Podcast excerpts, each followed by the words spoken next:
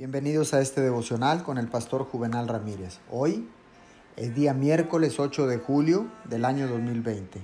La palabra del Señor dice en el libro de Lucas capítulo 22, verso 40. Cuando llegaron al lugar, les dijo, oren para que no caigan en tentación. La fe funciona en conexión con la oración y la persistencia. La persistencia cultiva la creencia en que la oración será respondida. Una persona con un espíritu persistente siempre será bendecida. La necesidad absoluta de la oración persistente se afirma claramente en la poderosa palabra de Dios y necesita ser reafirmada en estos días.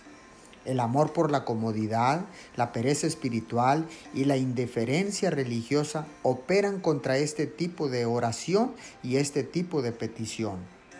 Nuestra oración, sin embargo, necesita estar convencida con una energía que nunca se cansa. Necesita tener una persistencia que no será negada y una valentía que nunca falla.